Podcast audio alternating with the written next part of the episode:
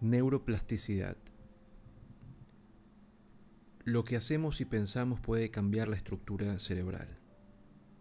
Una razón por la que la neuroplasticidad es muy discutida actualmente es que contradice la idea de que la mente es una máquina estática, como un ordenador que procesa información. Otra razón sería que a las personas les sorprende la teoría, porque aunque la ortodoxia dice que la mente se basa en el cerebro, en el fondo no creemos que todos nuestros pensamientos y sentimientos residan en un trozo de carne entre las orejas. Plástico significa flexible. La neuroplasticidad es el conjunto de cambios que experimenta el cerebro en respuesta a lo que hacemos y a la experiencia. Si uno cree que la mente es la actividad del cerebro, cada cambio en ella implica lógicamente cambios en el cerebro. Visto así, cabría esperar que pruebas de neuroplasticidad lo demostrasen.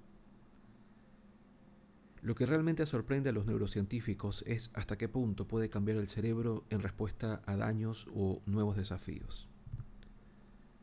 Las zonas supuestamente visuales del cerebro se activan con el sentido del tacto en los invidentes, o como demostró Álvaro Pascual Leone, incluso en personas videntes que conviven con un invidente durante cinco días.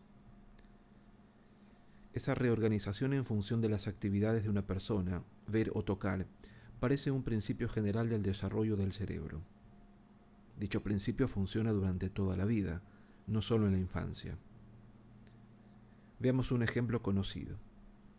Se ha demostrado que una parte del cerebro implicada en la orientación es más grande en los taxistas de Londres, que pasan su vida de adultos buscando rutas por la ciudad.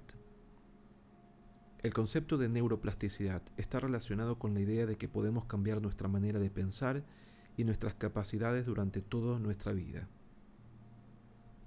Y que mantenernos mentalmente activos nos ayuda a permanecer flexibles y atentos a edades más avanzadas.